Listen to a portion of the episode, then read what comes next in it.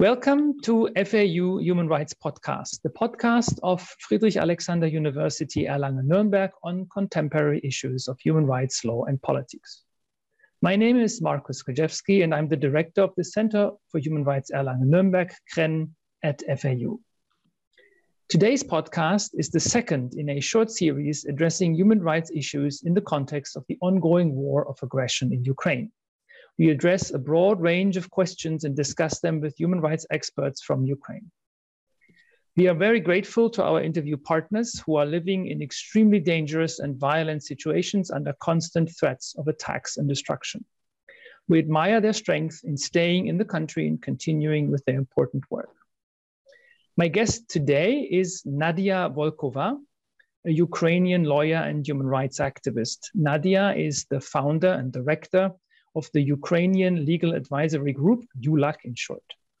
She graduated in law from Taras Shevchenko Kiev National University and holds an LLM degree from Oxford Brookes University in the UK. Before found, founding ULAG, she headed the USAID founded project Human Rights in Action at the Ukrainian Helsinki Human Rights Union. Nadia, welcome to this podcast. Thank you so much for being with me. Thank you for having me. The mission of your organization is to monitor the legal and political landscape in Ukraine based on the objectives of the rule of law and human rights values and to contribute to their active, effective implementation and strengthening. So, what were the main projects and activities of that organization before the war? Um, in a way, um, not a lot has changed for us apart from the scale because it has always been um, justice and accountability for grave crimes committed in the context of um, the war or armed conflict um, in the territory of Ukraine. Um, we focused mainly on Donbas region and the violations that um, were committed um, there. We represented victims and we continue to represent them at various um, legal avenues such as European Court of Human Rights, uh, we also cooperate with the Office of the Prosecutor of the ICC and also the, at the domestic level. Okay, so, but I mean, obviously, that situation, I mean, also working with people who live in Donbass right now, that probably has changed during the war. But I guess your, your personal work situation may have changed as well. Could you maybe tell our listeners a little bit to give them an impression how that has affected the working condition for your organization, but also maybe your personal situation? Um, so, before, obviously, before the war, we had COVID. So, um, in a way, that was a bit of a training ground for us um, because we all learned how to work online. Um, obviously, there are limitations to that. It's very difficult um, to, I mean, we all know probably and felt it, um, especially in the context where something is constantly going on, you need to have your colleagues beside you to discuss the ideas, you know, to um, to develop them as well, and to look for ways to implement some things. Um, also, a lot of our work um, was involved involved. Um, uh, involved um, cooperation with the government authorities, and um, for some time they all went out of action, so to speak. so the work was it was stalled for a little while, but then we got back into the swing of things. Um, right now, in a way, apart from the physical dangers, um, the format remains in a way the same. We all work online, just in different parts of Ukraine. Um, some of our colleagues, but not very many, have um, have gone abroad. Um, but we we continue to work um, and communicate online phone calls constant being at the laptops 24 7 so that's that's how it's been for us mm-hmm. okay thank you now maybe we'll move now a little bit to sort of the ongoing situation and it seems pretty obvious from the very first days of the war uh, Russian forces um, violated fundamental norms of humanitarian law, indiscriminate attacks, attacks on civilian objects, and even attacks directly on civilians. Now, the pictures from Bucha um, have shocked the world, certainly have shocked uh, the audiences uh, uh, or the, the people in, in Europe and in Germany, I can say that. And they seem to suggest a new dimension of the most horrendous international crimes. What was your reaction when you saw those pictures? Um, I guess, of course, it was painful. There was a lot of pain because it's one thing to sort of engage uh, with this, you know, when when you kind of like don't see it, um, and also when you hear stories of people, it's always heartbreaking um, because we've had a lot of um, victims who we represent, like I said, from the Donbass conflict area. But um, and and and there were some horrendous and heartbreaking stories that we worked with. Um, but when it's kind of like mostly it concerned, you know, um, for us it was mostly the military who we also represented, uh, people who were detained um, and stayed in detention for quite some time. And, you know, they were tortured, they were forced to work. We call it forced labor, um, using the term of the European Convention on Human Rights. We had some situations where uh, people disappeared and we work with their relatives. But actually, um, like you said, you know, this, um, this new phase, it brought uh, about a new dimension and it's mostly civilians this time and children. And it really, there's so much pain around because all these people, they're innocent and, you know, they just became literally casualties. And, you know, in the past, uh, when you heard in the context of work, you know, people talking about civilian casualties, it was more of a term um, that is used in the international criminal law. But this time around for us we kind of you know it it it, it gained new meaning um, because literally these people had nothing to do with war they tried to save their lives they tried to survive. And they didn't so. Mm. I find it interesting that that you have a similar perception because I had that perception too. That often when we read about far away conflicts, we read about civil casualties and we read so and so many, and it, often these numbers remain rather abstract. And I think we have to force, or at least I have to force myself to think these are individuals, these are families, these are people. And now, of course, being the war so much closer, I think this this this image becomes also much more uh, obvious uh, also for us. So I think it's it's very important to keep that to keep that in mind. Now, when when we look at sort of what is happening now, what would you think are the most the most important things to be done to investigate these crimes and and bring the perpetrators to justice? Because obviously that's something that I mean, apart from the fact that the war needs to stop as soon as possible, obviously um, the next thing that needs to be done is to bring uh, perpetrators to justice. What are the, the the steps that are required now? To help the state to actually build capacity to be able to do it. However, um, and we had worked on it for many years. And that's how, so, so the, there, there are obviously there are two dimensions. One is international, another one is domestic. Um, and we see how much the international community um, have engaged and, you know, they've been very active and very vocal about you know the necessity of prosecuting and you know and and and and and you know making sure that justice is delivered in the best possible um, in its best possible quality. Um, on the other hand it is also important so the international community can only play you know the, the role which is just um, you know is so limited um, because I think it's the, the primary task, the primary sort of duty rests with the domestic jurisdiction. And it has always been our convic- conviction. Uh, so that's why when the armed conflict broke out in 2014, um, victims would come to us, to civil society, because because they they compl- they they were not trusting of the domestic authorities at the time. Um, and but we knew that you know it, it, we couldn't handle you know people would come to us and say look help us and you know we want justice Uh, but then, as you know, we can listen to them, we can represent their interests in courts. But you know, the case needs to go through certain stages before it reaches the court. Um, it needs to be investigated. So early on, we realized that it was inevitable inevitable that we had to cooperate with domestic authorities, and we literally took up people who came to us by the hand and we took them to the prosec- prosecutorial authorities or investigative authorities. And we sat beside them and literally you know took them step by step through the process. And we saw how weak and how unprepared the domestic system was um, so one of our missions became is to build the capacity and obviously because we had good working relationship with um, you know international colleagues who knew what they were doing and how to do it.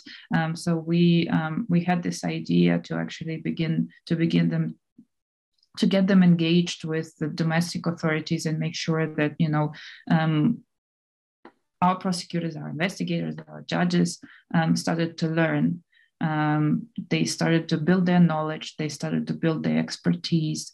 Um, it was a very hard process. It was faced with a lot of um, resistance um, again and and and to some extent we succeeded um, when in 2019 um, the then uh, prosecutor general of ukraine um, signed the executive order to establish a war crimes department within the office of the prosecutor general of ukraine and um, but we only succeeded because we had an ally on the inside there was still after five years of armed conflict, there was still largely lack of understanding and you know perception of you know the the, the correct perception of how things should have been. Um, so there was no legal or legislative framework. Um, the criminal procedure um, was completely unsuitable. Um, there was no infrastructure. There were no resources dedicated to you know um, any of it. Um, and so when the war crimes department was established, it was supposed to be only the first step in building this, we call it, you know, the accountability mechanism or the special mechanism. And obviously there are different models in the world. You've got international, you've got, you know, where you have international tribunals, you have, you know, national models, and then you have hybrid.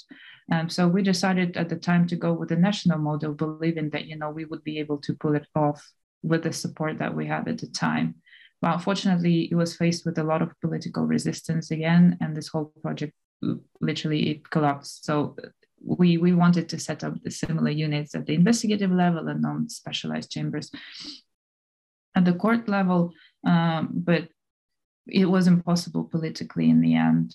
And um, right now, unfortunately, what we're seeing at the domestic level is still so that the system had been incapable of it had lack of capacity and now it's literally been brought down to its knees with this new phase of invasion and um, i don't see how you know we're monitoring closely what's going on with the investigations at the domestic level. And unfortunately we don't see how it's going to work out how whatever promises are being made um, on the tv and the newspapers are going to be implemented even with this much help from the international community. Because it's one thing you know to to live in the purported reality where yes we want justice. We realize that justice is needed and another thing is to actually face the real reality where the capacity of a lot of these mechanisms is just not good enough mm-hmm. I think this is this is a very important uh, observation and a very important information. It, brings me maybe to the question um, that I had on a, a, particular petition or call for action that you and other organizations uh, made to President Zelensky. It's a coalition called the Ukrainian 5 AM coalition, if I if I read that right. And Ukraine you, 5 AM coalition. Yes, maybe you could tell us a little bit what, what does the 5 AM stand for? Uh, 5 a.m. stand for the uh, time when the first um, airstrikes um, happened in the morning on the 24th of February. We all heard them at 5 a.m. Okay, okay. So, and and this this coalition um, urged uh, President Zelensky to ratify the Rome Statute and also to sign a law called Law Number 2689, aimed at harmonizing the domestic legal system with international uh, humanitarian law, international criminal law. And it was argued, at least um, a quote, that those are the necessary steps to find impunity and bring justice for grave crimes in Ukraine. Could you tell us what is this law about and why do you think it is necessary that it's implemented? And also, why do you think the ratification of the Rome Statute is necessary? Well, um, before uh, before the ICC opened the investigation, there had been a lot of talk and a lot of aspiration to, you know, I mean, the, the necessity of ratification, or the arguments for ratifying the Rome Statute were um, primarily based on aspirations and the need to stand with the international community, you know, to combat impunity, uh, but also for Ukraine to be able to be an active participant um, among the um, states parties, um, the ICC assembly, you know, to to be able to um, not to be just passive observant, but actually uh, participate in these processes because the investigation would have happened one way or another sooner or later, you know, um, because that was the conclusion of the preliminary examination at the time. Um, the 2689 is the law that implements the Rome Statute into domestic jurisdiction. It literally, you know, just talks about the crimes, the elements of crimes, and you know, very similar to how um, is they are laid out in, in the Rome Statute. Um, and this was also actually ratification implementation, um, the obligation that Ukraine had taken um, when um, they um, signed the EU-Ukraine Association Agreement that Ukraine has must do in order to, you know, be become a member of the EU. Right now, things changed and the need for ratifications become more practical. In fact, it's as practical as it can get. Um, because in, in order for the ICC investigators to be able to come to Ukraine and investigate here, um, they either need ratification of the Rome Statute or an MOU, but memorandum of understanding. Sorry, um, but the process for um, concluding an MOU with Ukrainian government is very similar to ratification um, is it still needs to go through the parliament, and so the you know the trouble the Ukrainian government needs to go into is similar to what it would need to go in order to ratify. Um, so there's no point in actually going for MOU when you know the process is the same for ratification. It only makes sense then. But for some reason, there's been a lot of it's, there's still quite a lot of resistance from Ukrainian government, even though you know people say, oh, there's martial law now, and Verkhovna Rada, the parliament of Ukraine, um, can't vote on anything. But it's not necessarily true because they continue to vote on different laws. Um, and we think that it should be, you know, a primary, I don't know, responsibility at the moment, you know, especially with all this talk of accountability. I mean, it's just uh, for someone who proclaims to be so uh, bent on um, ensuring justice and accountability, even not having ratified the, stat- the Rome Statute and implemented it. I mean, it's it doesn't sound very sincere. Mm-hmm. Do, do you have any ideas, if I may ask, where the political opposition comes from? Why is there this resistance, the reluctance to, to, to engage with the ratification process? There had been earlier on, there had been a lot of the resistance from one particular um, party, um, which was um, still headed by the former president, um, Petro Poroshenko, uh, and also um, some of the military. There was this myth that military opposed ratification because they were afraid that they would end up in the dock in The Hague. But it was a myth that was fabricated again by the politicians and heavily promoted among the military uh, because no matter how many times afterwards we try to explain that you know the investigation is going to happen anyway and you know if if the crimes were committed by both sides so both will be uh, or should be held accountable. That's what justice is about, essentially. But they, for some reason, they thought that you know politically it would cause an outcry and outrage among the military. And there was still at the time, you know, an ongoing armed conflict in Donbass, and there was a fear that they would just, you know, refuse to go and fight. Uh, which again I think was largely based on you know the assumptions and guesses and you know political manipulation. However, it is what it is and that's what we have at the moment. But uh, for for now, I don't think there is any excuse. And also, I keep hearing that. Um, uh, right now during the peace talk, well, attempted peace talks that take place from time to time, um, is one of the conditions as well for Ukrainians, well, from the Russians to Ukrainians, not to ratify the statute. Mm-hmm, mm-hmm. I think that's it's, it's, very helpful that you explain that because, of course, from the public international law or maybe the outside perspective, we all assume well, submitting the situation to the ICC by Ukraine, the ad hoc submission establishes a jurisdiction of the International Criminal Court, and then that's all fine. But on the practical ground, as you just explained, I mean, when the investigators come, they need a legal basis, and it's either going to be the memorandum of understanding or it's going to be um, the ratification of the statute. And so, of course, practically speaking, um, you're absolutely right. It is necessary that this is this is ratified, and there's no there's no real good reason to say we're all in favor of investigations and then not um, actually producing the domestic legal framework. But of course, I can see how it is an issue that comes up in the so-called peace talks or whatever the talks will lead to. So yeah, we're definitely going to have to to watch that very closely. But it does bring me to um, another question, and that is um, that also in other countries, obviously, I mean, I'm I'm only familiar a little bit with the situation in Germany. Other national prosecutors are opening also investigations right now. I mean, the, the, the, German federal prosecutor is looking into sort of some of these issues in the pre-stage investigation phase. How important do you think that this additional investigation, because you talked about the national law in Ukraine, national uh, uh, investigation in Ukraine, ICC um, investigation, and now we even would have investigation by other national prosecutors. Is that not a little bit too much? Uh, I think potentially it can be if it's not very well coordinated. And um, so when the sort of universal jurisdiction mechanisms are used, then, you know, we know exactly what they're used for because at the moment, there doesn't seem to be a lot of clarity on who's doing what and for what purpose.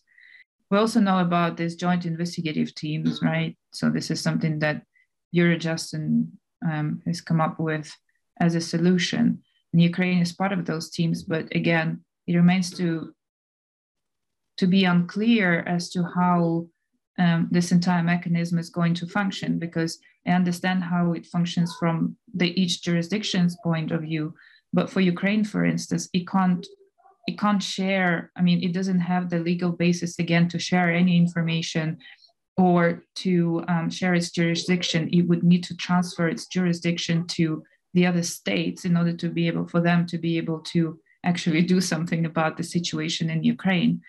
I mean that's that that's how they did it in MH17 case where there was also there is also a joint investigate, investigative team working on, but it Ukraine transferred its jurisdiction to the Netherlands um, to the system there so that they would be able to take on the primary sort of responsibility for heading you know this this case the investigation and then the prosecution. Here i don't i mean there's no clarity as to how it all going to function. Um, and it's the same with um, i know that france also opened some cases um, some investigations but um, again you know it's one thing obviously there are rules in each country um, you know for uh, for um, how the these cases proceed. Um, and it's it's fine as long as you know we have sort of clarity as to you know like i said you know what the purpose and what they're hoping to achieve with these investigations. It's one like france for instance they're investigating the murder of of their of their citizens you know the journalists and stuff which makes complete sense. And it's very sort of narrowly focused and you know of course it's it, it makes you know it's it's clear why they're doing it. Mm, I have a sort of problem with understanding if the countries are trying to um, do the job for Ukrainians, and that's why it's kind of like it stops making making sense for me personally. So we we're constantly monitoring that space as well and trying to make sense of all these initiatives and how they are going to um, to be to you know to engage with each other and you know either they're going to complement or overlap. I think it still remains to be seen. Mm-hmm. Yeah, I think that that's very important to sort of reiterate, as you said, uh, that, that the primary sort of human rights duty bearer, of course, from the perspective of what's going on right now, is the Ukrainian state. And the Ukrainian state, from a human rights perspective, is obliged to do these investigations. And then, of course, it's also the jurisdiction of Ukraine. And the question is, how can other countries uh, assist and complement, but certainly not um, do something in lieu of, um, of, of Ukraine? And of course, the coordination issue is, I guess, uh, one that, that is extremely, extremely relevant. I mean, from that perspective, what do you think? What should what should other countries do right now? I mean, apart, I mean, in the in the narrow context of sort of investigation and and, and prosecution, not in terms of the broader uh, war context. I think we could talk for hours on that as well, but let's maybe focus on on on on on that topic. How do, where do you see the role of other countries of the EU maybe in this context?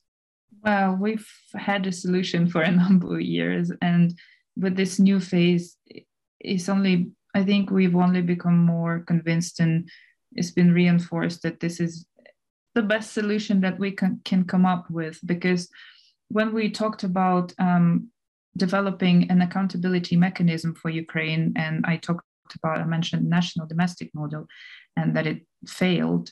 Um, in reality, um, what we were hoping to achieve was to, well, in a way we were prepared that it would fail, that it wouldn't work, but we had to try uh, the domestic route. And now that it's failed, I think it's pretty obvious that Ukraine needs to go for a hybrid accountability mechanism. And we are not sort of the proponents of the International Tribunal on Aggression. Is one of the ideas that is, you know, floating um, around and is becoming more and more prominent in a way because the problem with the international tribunal is that it's completely detached from again from the domestic jurisdiction and it doesn't do anything like it doesn't benefit domestic jurisdiction as much. I think what worked well and it's a very good parallel um, as well with the context in the war that you know the ukrainian army um, there were being trained to fight by the international instructors. And they say that it's part of the reason why Ukraine has done so well, so well in this war. So it was literally training on the job that they were doing.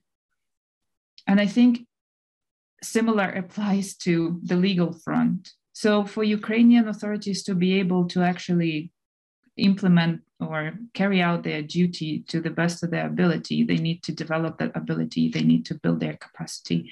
And the best way to do it, I'm still convinced that it's through learning and, you know, building, developing the skills from those who already have them on the job. Because all these theoretical trainings that they've had for many years now, um, they haven't yielded any, you know, effective results. Um, when we talk to investigators and prosecutors, they say, "Oh, we don't want to hear any more theory. We want pra- we, we have practical questions we have practical um, sort of problems and we need practical solutions. And this is something that you know the international prosecutors and investigators can provide them with.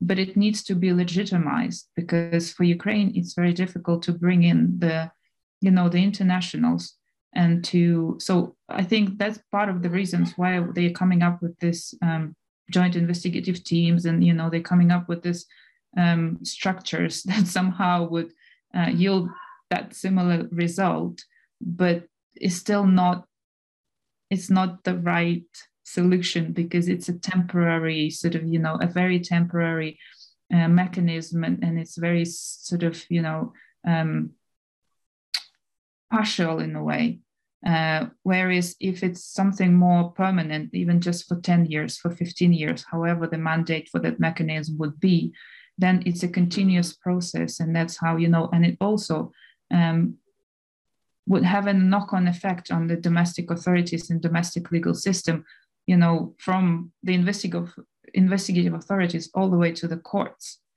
Um, and obviously yes ukraine would need to change the constitution. You know there are different hurdles that it would need to overcome but i don't think they are they are hurdles that are impossible to overcome. And i think if the international community can sort of dedicate their time, their resources um, to convincing and you know influencing the political level in Ukraine that this mechanism is a good solution um, and also um, deploy you know their prosecutors investigators and judges to work alongside the ukrainian authorities i think that would be really really good and something that could really work Okay, that that that's really that's really interesting and helpful. Just maybe for our listeners, um, you the beginning you referred to this idea of an international tribunal of aggression, which some figures and academics have suggested, in which basically, I mean, the way I understand it would also be sort of a tribunal in which maybe Mr. Putin or other high leaders would sit. But you were suggesting that's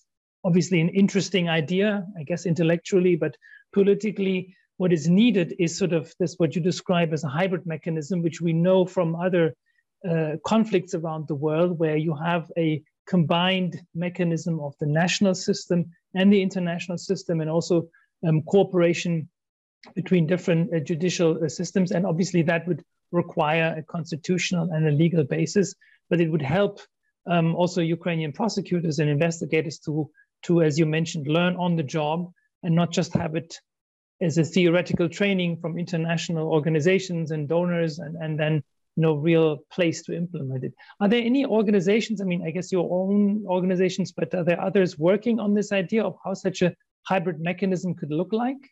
Or what are your sort of ideas? What would be the next steps to, to sort of develop such a hybrid mechanism? So we've we've already been talking about it um, for some time now. I mean, there are several organizations in Ukraine, but they, they haven't been very vocal because I think some of them really support the idea of this um, tribunal on aggression for Putin and um, uh, the you know the top officials um, from the Russian Federation. But again, it's only it would only be focused on the you know the talk is just it would be only focused on the crime of aggression. But what about the rest of the you know war crimes and crimes against humanity? do they fall through the hole or there is an expectation that the icc would um, would kind of like you know make up for it. But again with the icc it's a delusion because everybody understands that the, icc despite you know the massive support for the investigation of the, in ukraine they're still limited in resources and they have a number of different situations that they still need to deal with. So it's again it's you know it's purported reality versus real reality. Um, so with um, uh, with the, the, the this mechanism, um, we have some internationals who kind of would be willing to support us in this. Uh, for example, Open Society Justice Initiative. We have been we have we've had a number of discussions over the years. We have this annual or had this annual event for three years um, dedicated to the expert discussion on the justice and accountability options for Ukraine. And we've also engaged with the ICC on the same subject matter. And um, they have been very, the Office of the Prosecutor, um, realizing that, you know, the principle of complementarity still exists and it still needs to be adhered to, something that Ukraine, you know, would you know, it would be a good solution for Ukraine as well. The hybrid mechanism it would work well in the complement to the ICC investigation. Um, but I don't think there are that many actors who, you know, who are discussing it or who even looking into it. And we're trying to spread the word. We're trying to, um, you know, discuss it in different fora. Um, but obviously, right now there's so much white noise around, you know, justice and accountability and all these initiatives, and it's just I think it's one of the and it gets lost. so the more support we have, of course, the the the you know the more likely it is that we would we would be heard eventually. Okay, thank you. I mean that uh, uh to me sounds like a good closing remark, and um, uh, um, obviously I hope that some of our listeners uh, uh also continue thinking on on this idea. Um, Nadia, thank you so much for your time and your willingness to discuss these issues. Um, we are thinking of you and uh, the people in Ukraine and stand with you in solidarity in these terrible times. Thank you very much. Thank you very much. Thank you.